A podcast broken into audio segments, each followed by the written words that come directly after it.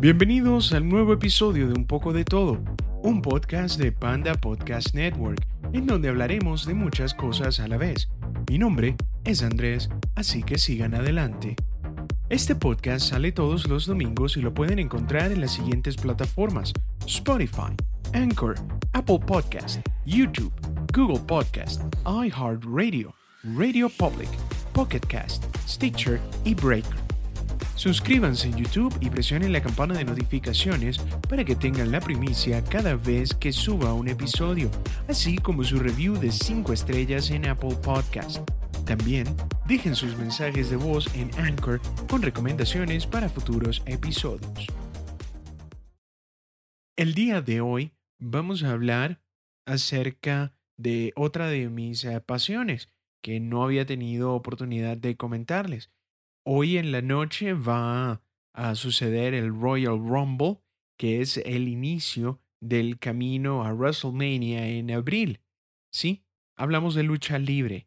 Yo considero la lucha como una obra de teatro en la cual uno va a disfrutar de lo que está sucediendo.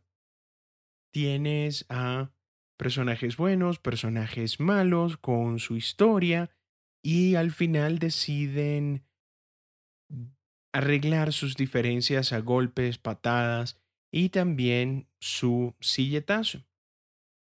Lo que también sucede con la lucha profesional es que tienen algunas cosas que, eh, en lo particular, eh, uno siempre quisiera que mejorasen. Y viendo un artículo de Cracked me identifico totalmente, así que vamos a hablar de las cosas que estamos esperando todos los fanáticos que cambie en la lucha libre. El primero es que los campeonatos ya no tienen ningún tipo de valor. Sí, hay rivalidades que siempre están en eh, esta federación de lucha, pero lo que estos competidores siempre quieren es ganar un título. Hay un personaje que quiere derrotar al otro porque tiene este cinturón de campeón y es ah, también muchas ah, veces muy apasionante ver esta historia donde un eh, luchador que se ha visto siempre como el eh, perdedor, el eh, que nunca ha tenido una oportunidad, se alinean sus estrellas y va hasta la cima del mundo de la lucha. Obviamente, eso antes era una medalla de honor, era la evidencia en la cual el luchador estaba entre los mejores de la industria. Pero con el cambio en los 90, con la era de Attitude, muchos cambios se introducen. Hay una persona que se llama Vince Russo, que es eh, o fue en su momento uno de los ah, artífices de esta era, que es, es parte importante de lo que estamos viviendo 30 años después.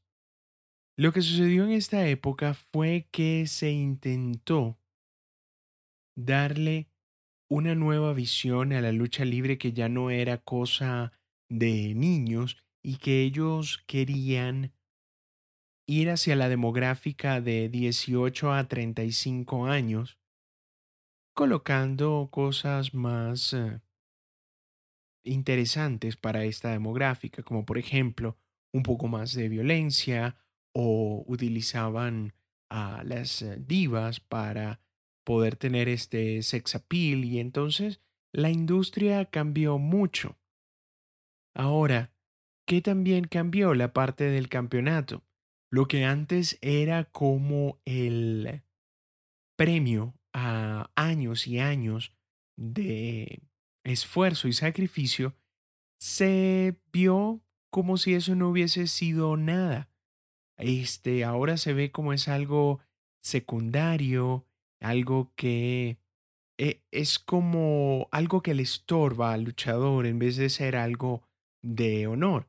Porque, por ejemplo, si comienzas a revisar la historia de los grandes campeones, como por ejemplo Shawn Michaels, eh, Stone Cold Steve Austin, The Rock, todos ellos tuvieron la oportunidad de ganar el eh, campeonato intercontinental, que eso en su momento era como uno de los pasos más importantes hasta llegar al título de campeón mundial. Hoy en día ser campeón intercontinental ya no te garantiza eso, sino que se lo van pasando de luchador a luchador y ve esto como un título secundario. Entonces, esto obviamente afecta cómo el fanático percibe esta distinción. Entonces, es eh, algo que, em, por ejemplo, le han puesto el título de campeón a actores como David Arquette, que él tenía una película a finales de los 90 que era precisamente de la lucha libre. Y bueno, sí, en la película él podía ser el campeón, pero en nuestra realidad, entre comillas, jamás un actor iba a derrotar a uno de los luchadores que uno piensa que tiene años perfeccionando sus técnicas y que cualquier persona no puede ser campeón. Pues, por ejemplo, para dar un poco más de perspectiva a la cuestión. Cuando se cambiaban los títulos, esto era una cosa fuera de lo común. En 1988, Hulk Hogan perdió el título a André el Gigante. Y esto fue después de cuatro años de Hulk Hogan tener el título y habían pasado estos cuatro años superando enemigo tras enemigo. ¿Qué pasó, por ejemplo, en el 2013? Un luchador de nombre CN Punk, él agarró y perdió su título a eh, Dwayne Johnson, también conocido como La Roca, luego de 434 días. Este reinado era el más largo desde la época de Hulk Hogan y simplemente lo perdió de CM Punk porque un día vino The Rock y dijo, bueno, yo quiero tener una pelea, no he peleado en ocho años y quiero pelear por el título porque yo soy la roca. Obviamente, la roca ganó el título, fue algo bonito por ese momento y después simplemente lo perdió a otro luchador y no tuvo ese impacto que tenía hace años. Hablando también de la escritura, viendo al punto número dos, es que ahora ellos, los luchadores, no tienen la posibilidad de escribir sus propios diálogos. Una parte importante de este mundo es la habilidad de utilizar el micrófono para poder dar este mensaje. Por ejemplo, sí, puede ser muy bueno técnicamente en el cuadrilátero, pero si no tienes la oportunidad de vender tu pelea, entonces nunca vas a ser un campeón.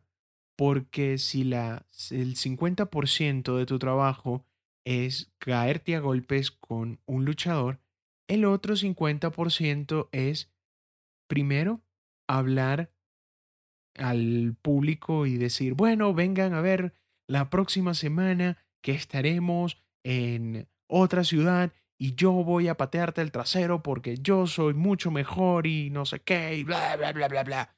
Eso también es parte muy importante de la lucha porque te estás creyendo la historia.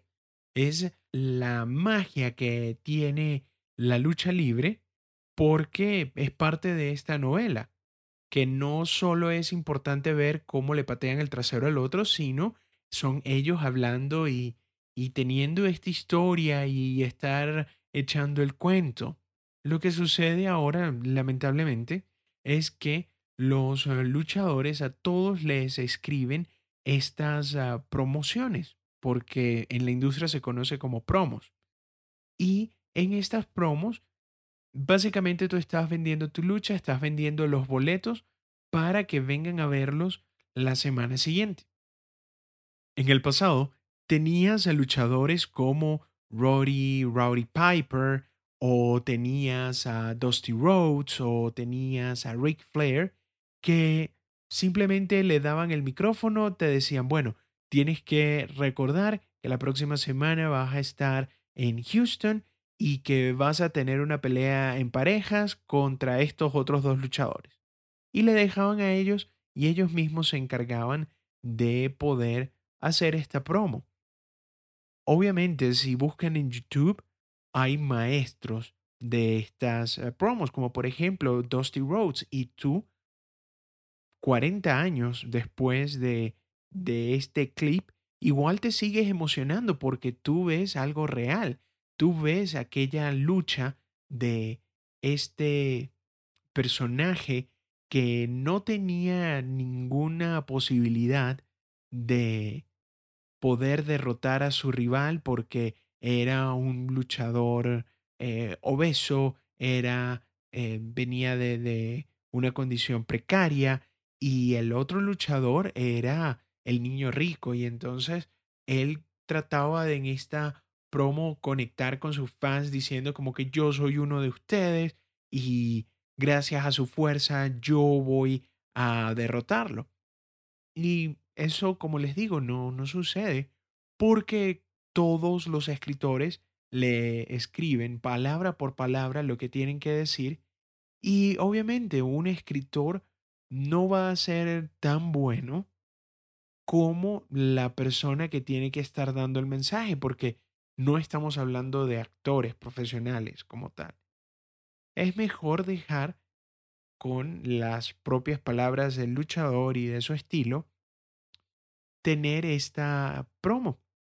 Porque, por ejemplo, ¿cómo va a pensar un escritor en escribirle algo a un personaje como Stone Cold, que es un tipo que bebe cervezas, que odia a su jefe y es tejano y entonces tiene esta mística de que es un tipo que, que es un tipo simplemente de, de la calle que le gusta luchar. Entonces eso no compagina. Eso e, e, es algo que me gustaría ver porque es tener a cada luchador la libertad de poder amoldar su personaje como él lo quiere hacer, decir sus propias palabras, tratar de llevar la narrativa como ellos lo desean. Y obviamente van a haber luchadores que son muy buenos hablando y esos son los que van a seguir surgiendo y los que no son tan buenos o aprenden o simplemente van a ser este tipo de luchadores que siempre van a perder sus peleas. Otro punto en el cual soy bastante crítico es que se tiene la percepción que los luchadores que tratan de hacerse populares por su cuenta, a ellos los bloquean. Porque, por ejemplo, puede suceder como un eh, tipo como Zack Ryder, y esto pasó hace 10 años aproximadamente, con el boom de las eh, redes sociales, el personaje de él es como sacado de esta serie Jersey Shore. Un tipo este bullero, un tipo que utilizaba eh, gelatina y tenía pinchos y era un tipo de Jersey Shore básicamente. Y él vio que a través del internet él podía tratar de hacerse famoso. En ese punto él no estaba visto como uno de los eh, mejores luchadores y entonces él comenzó por su cuenta a utilizar las redes sociales, se hacía videos de YouTube y esto era porque no le daban tiempo en la televisión y muy pocos lo conocían. Ese era el, el típico luchador que entraba y en cinco minutos le caían a palos y no podía ni siquiera decir una palabra. Entonces, Zack Ryder hizo esto y, oh, sorpresa, tuvo y hasta el sol de hoy tiene millones de seguidores en Twitter. Tenía la posibilidad de tener cobertura de los medios tradicionales y también otro asunto importante en la lucha libre es que vendía mucha mercancía, que es otra de las ah, varas de medir que tienes como luchador. ¿Qué tanta mercancía puedes vender? ¿Qué tantas camisetas o gorros o cintas puedes vender con tu nombre o con tu cara? ¿Qué fue lo que pasó? Pues eh, lamentablemente dejaron que Zack perdiese una y otra y otra vez los luchadores en eh, el show lo humillaban y no le daban la oportunidad de hablar por eh, el micrófono. Y eso, eso obviamente desinfló esa estela de popularidad que él había ganado. Realmente es un, una historia bastante triste porque se salió de la norma y aún saliéndose de la norma y demostrando que él pudo haber tenido éxito de esta forma, pues le, le cortaron todas las posibilidades de ser uno de estos luchadores importantes. Es, eh, es muy triste, de verdad, porque esto antes no sucedía. ¿Qué otro ejemplo yo puedo sacar? Pues sencillo. Stone Cold Steve Austin.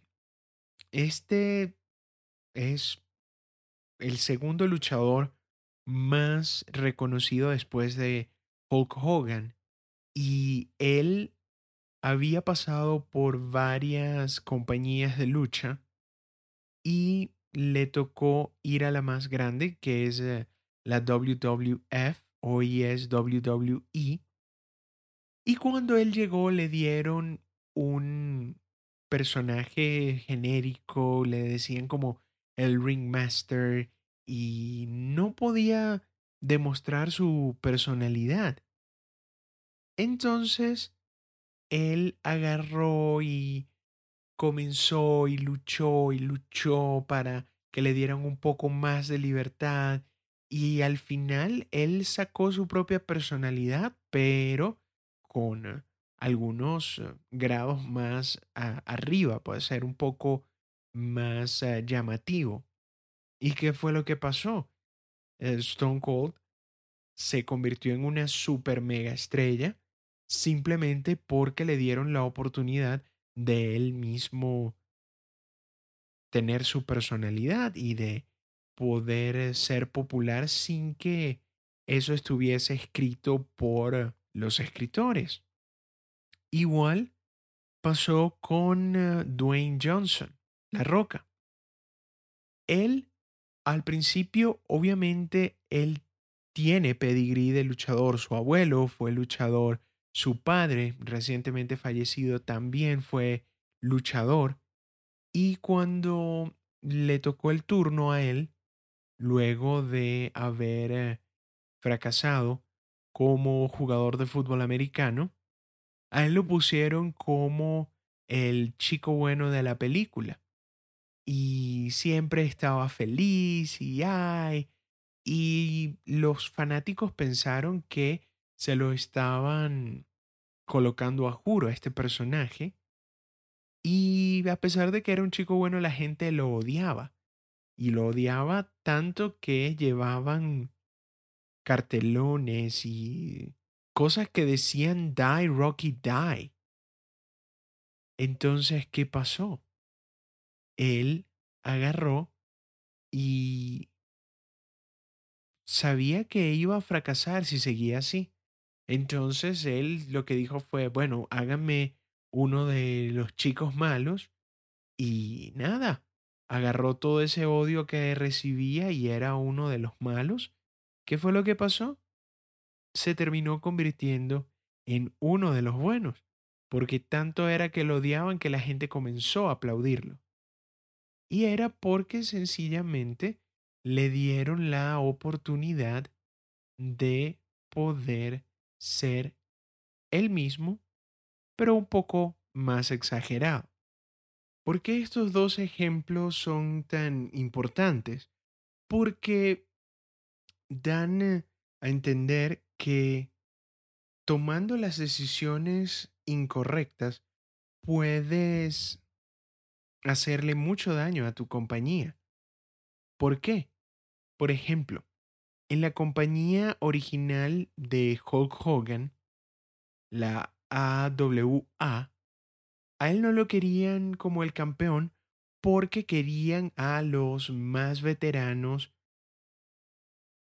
con el título. ¿Qué pasó? La AWA desapareció. Igual, la competencia en los noventas de la WWE, que era la WCW, ellos tuvieron la suerte de tener a Bill Goldberg, que era como el, el opuesto a Stone Cold Steve Austin en la otra compañía y ellos eran como el mejor de cada una de estas dos federaciones.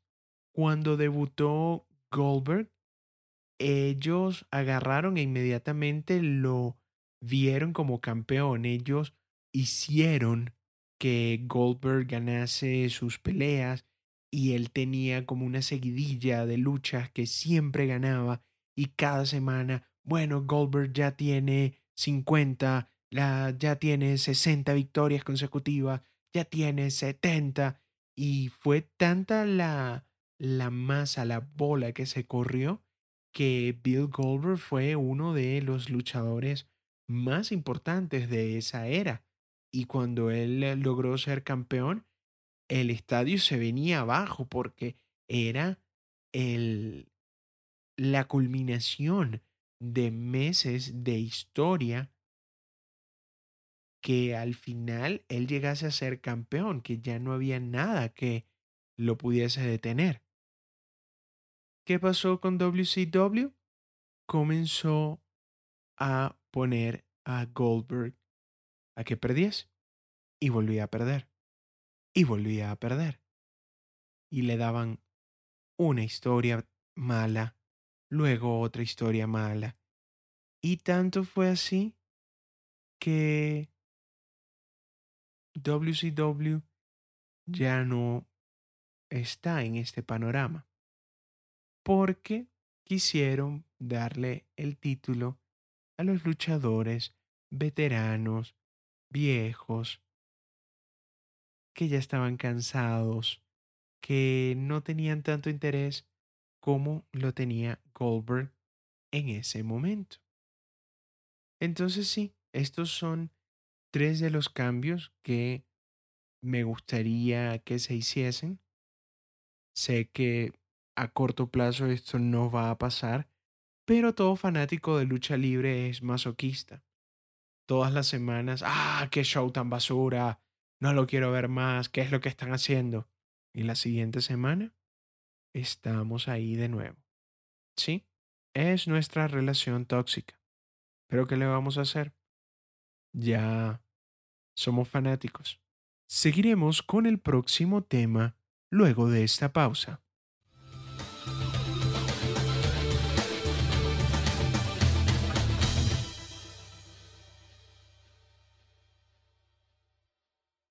Luego de este tema de hombres sudorosos que simulan pegarse con sillas y mesas y escaleras, ahora vamos con algo un poco más eh, de la vida útil.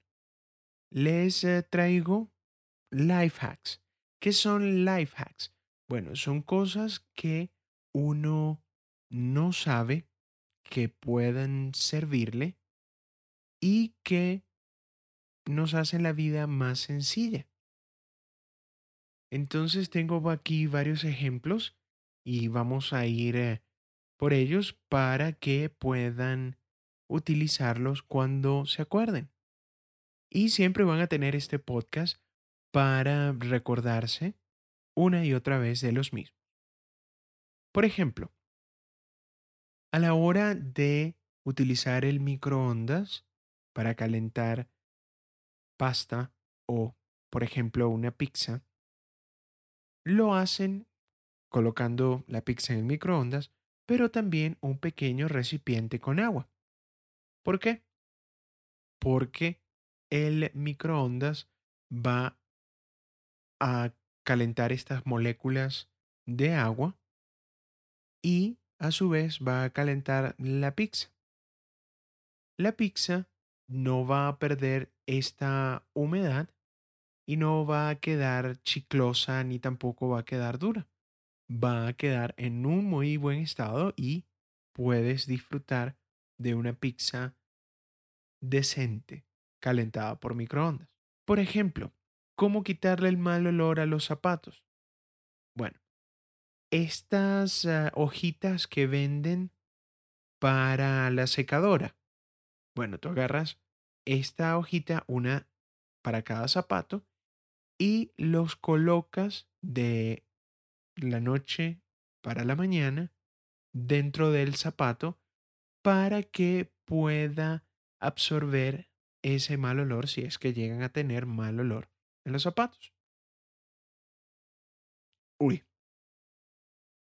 ¿cómo hubiese deseado tener este life hack cuando estaba en primaria? ¿Cómo multiplicamos rápidamente por 9 con nuestras manos? ¿Cómo lo vas a hacer? Por ejemplo, 9 por 7. Entonces sacas tus manos y de izquierda a derecha vas. Cuentas 6 dedos y el séptimo lo bajas. Entonces tienes a tu izquierda 6 dedos, a tu derecha tienes 3, porque uno está doblado. Entonces, 9 por 7, 63. Inténtenlo. Cambien los dedos y vean que la tabla del 9 está en sus manos, literalmente. Igual, utilizando las manos, puedes contar tus nudillos para poder saber cuántos días tiene el mes. Todos los que son nudillos tienen 31 si vas de izquierda a derecha y los que están entre los nudillos son los meses que no tienen 31 días. Igual, comiencen a contar. Enero, primer nudillo, 31. Febrero, 28 o 29 días entre los nudillos.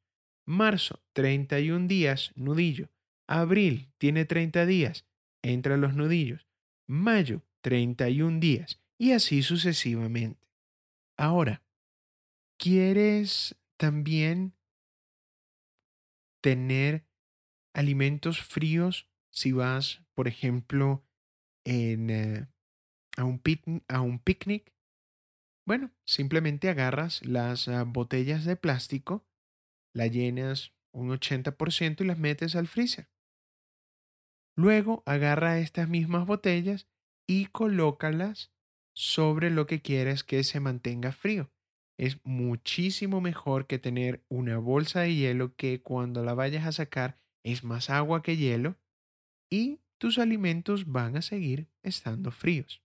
¿Qué pasa cuando tienes una calcomanía que no puedes despegar? Simplemente agarra un secador de pelo, lo colocas encima de la calcomanía por uno o dos minutos y voilà, te sacas esta calcomanía. Un eh, remedio casero, la miel, puede ser tanto dada como regalada, pero también te puede ayudar con quemaduras y matar bacterias. Porque si, por ejemplo, tienes un eh, grano o tienes una quemada, aplicas un poco de miel como lo hicieses con eh, una crema y esto va a ayudarte en la, la piel. Solo asegúrate de no lanzarte a la grama porque luego llegan las hormigas. El último life hack.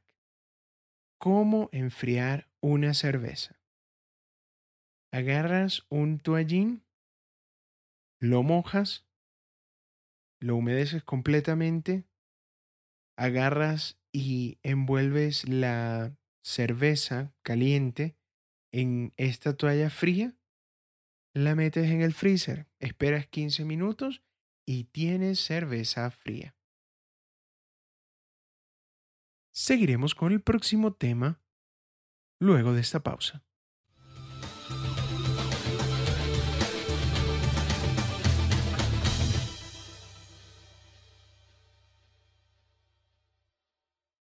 El próximo tema es eh, con música, porque me llamó la atención varios eh, artistas que sí llegaron a tener fama, pero uno nunca se imaginó que eran familiares de personas famosas en el mundo de la música. Obviamente esto no es para poder criticarlos ni decir que tuvieron este, palancas e influencias que sí pudieron utilizarlas, pero al final pudimos ver que hay algunos casos que son músicos talentosos, pero no estuvo de más tener esa ayudadita extra.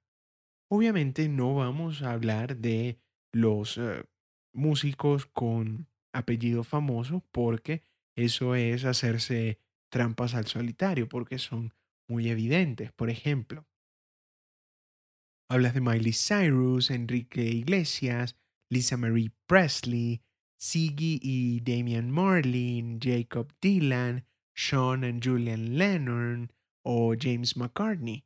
Con solo escuchar el apellido, tú sabes por dónde vienen los tiros. Entonces, ¿Cuáles son estos artistas que no tienen estos apellidos famosos y de igual forma están relacionados con gente famosa? El primer ejemplo es eh, Nora Jones. Nora Jones, una excelente cantante.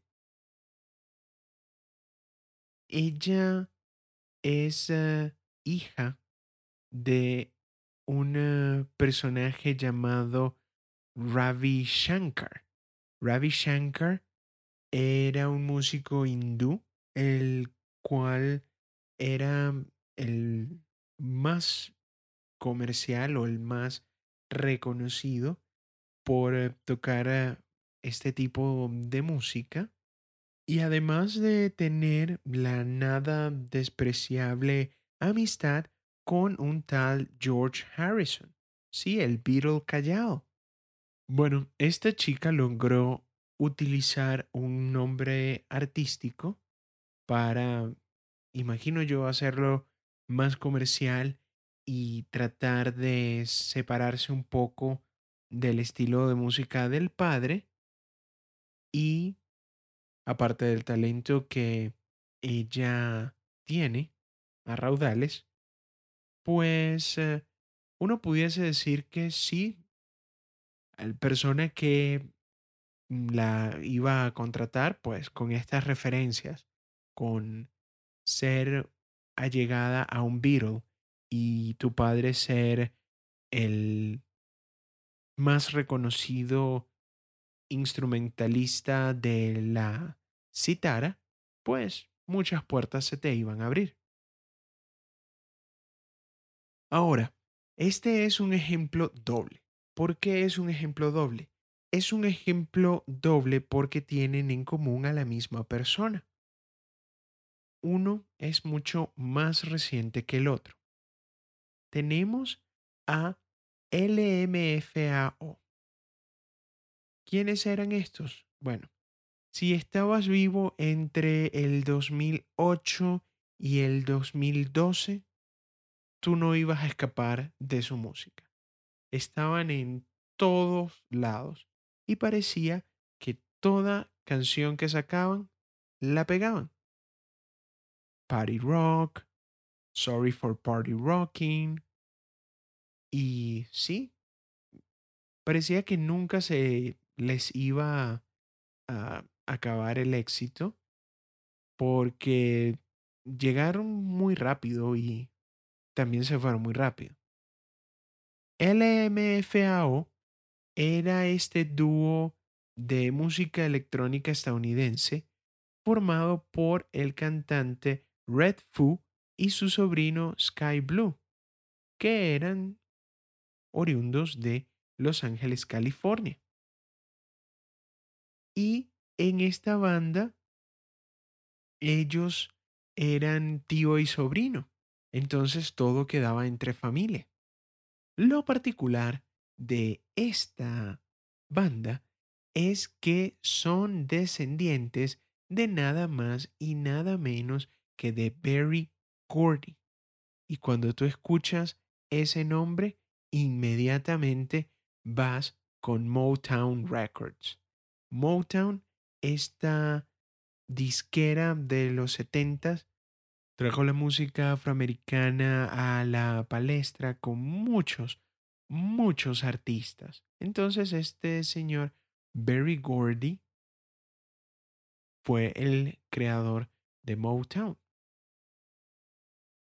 El otro ejemplo, ¿se acuerdan? Yo les dije que era un ejemplo doble.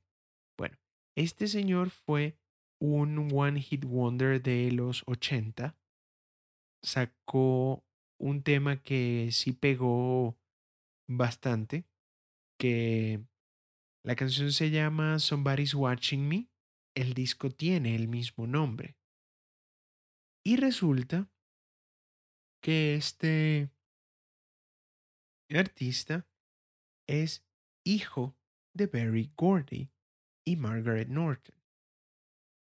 Entonces, lo que él o cuenta la leyenda que para evitar el nepotismo, Rockwell se ganó su contrato de grabación sin que su padre lo supiese. Obviamente, eh, sácalo bajo tus propias conclusiones. Porque con esta canción Somebody's Watching Me, él tenía una particularidad, que los coros los cantaba nada más y nada menos que su amiguito de la infancia, un tal un tal Michael Jackson. Obviamente, entonces, si en tu disco debut tienes a un invitado como Michael Jackson, vas a pegar esa canción. Es obvio que eso iba a pasar. Pero, obviamente no tuvo la suerte de Michael Jackson. Él le, le echó una mano a, su amiguito de la infancia y sí, le ayudó con esa canción. Él alcanzó el top 10 en las listas de los Estados Unidos, llegó a la segunda ubicación del Billboard Hot 100 y en el Reino Unido en el sexto lugar. De verdad, fue un éxito rotundo, pero como ya saben, fue un One Hit Wonder, porque luego de esto el talento no le daba para poder seguir con otra canción que no fuese Somebody's Watching Me. Que estoy viene luego de esta pausa.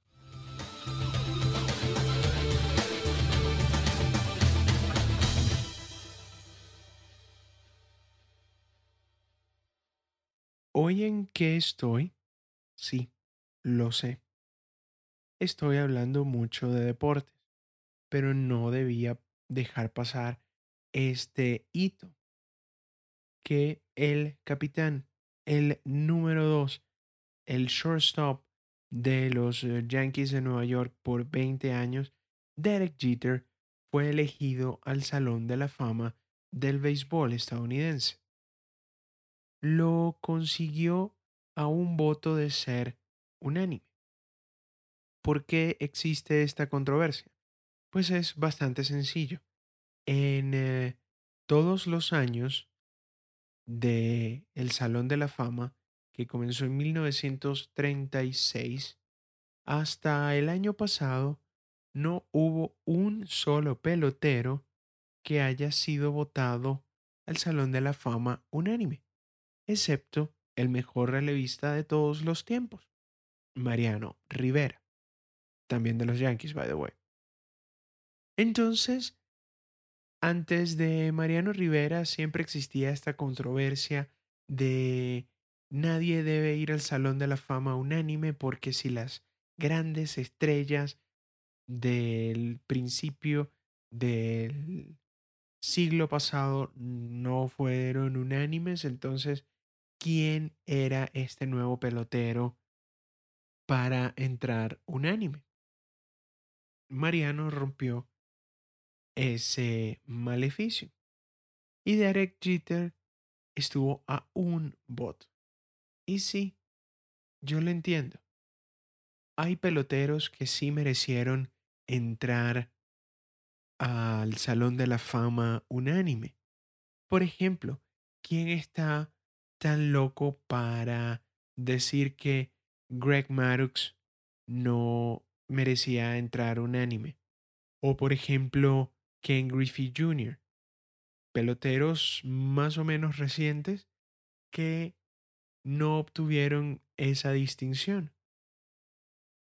Por, obviamente, los escritores alegando este viejo adagio que si Babe Ruth ni Lou Gehrig entraron unánime, entonces nadie va a entrar unánime.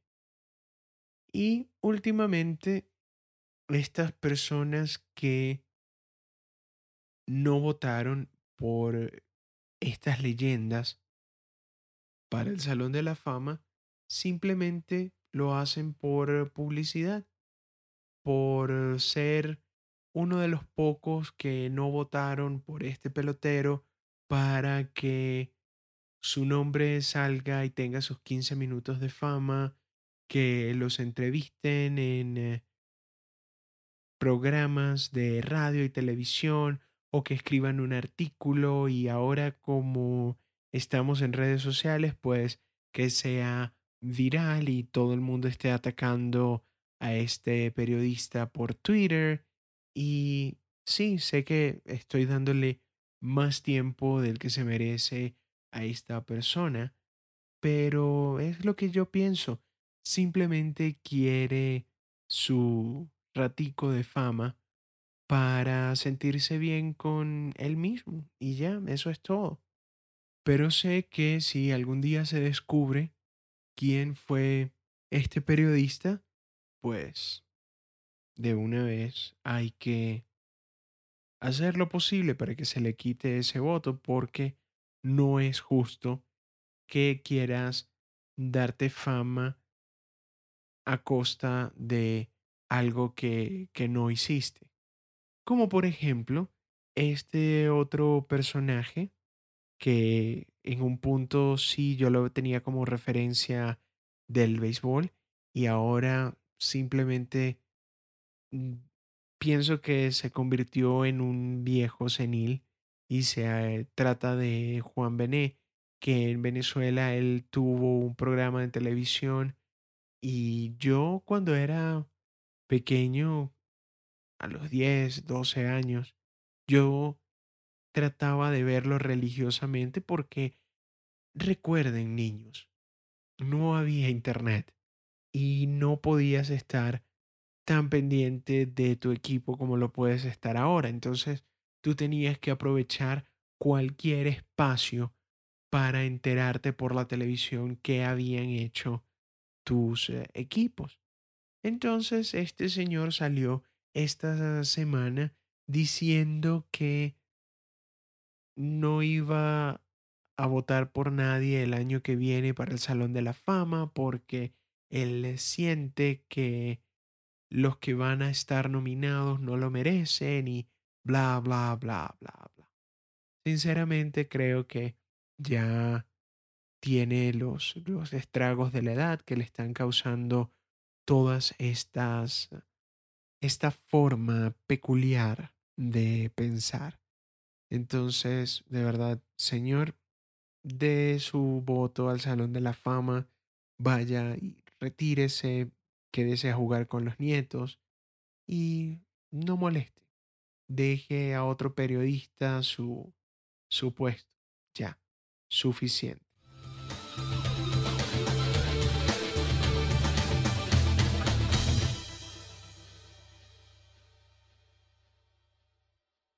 Bueno, esto es eh, todo el tiempo que tenemos por el día de hoy, así que los invito a suscribirse al podcast en su plataforma preferida para que tengan la notificación apenas este episodio suba a la web.